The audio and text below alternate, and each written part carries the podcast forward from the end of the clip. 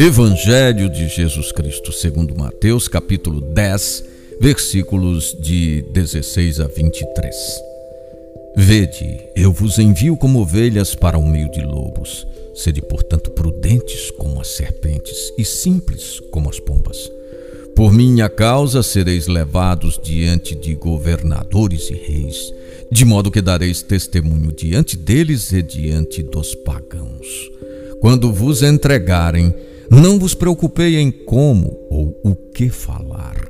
Naquele momento vos será dado o que falar, pois não sereis vós que falareis, mas o Espírito do vosso Pai falará em vós. O irmão entregará à morte o próprio irmão, o pai entregará o filho, os filhos se levantarão contra seus pais e os matarão. Mas quem perseverar até o fim, esse será salvo.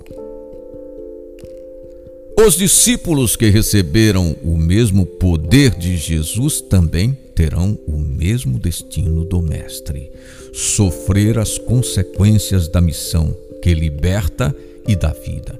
Ele prometeu proteção nas horas difíceis, mas aconselha a prudência. O sentido de preservação da cobra e a simplicidade da pomba devem ser a estratégia do discípulo. Não devemos provocar as perseguições, mas enfrentá-las.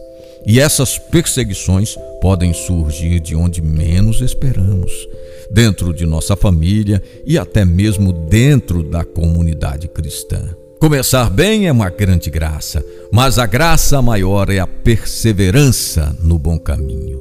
Jesus garante: o dever é perseverar até o fim, e sempre poderemos contar com a graça de Deus.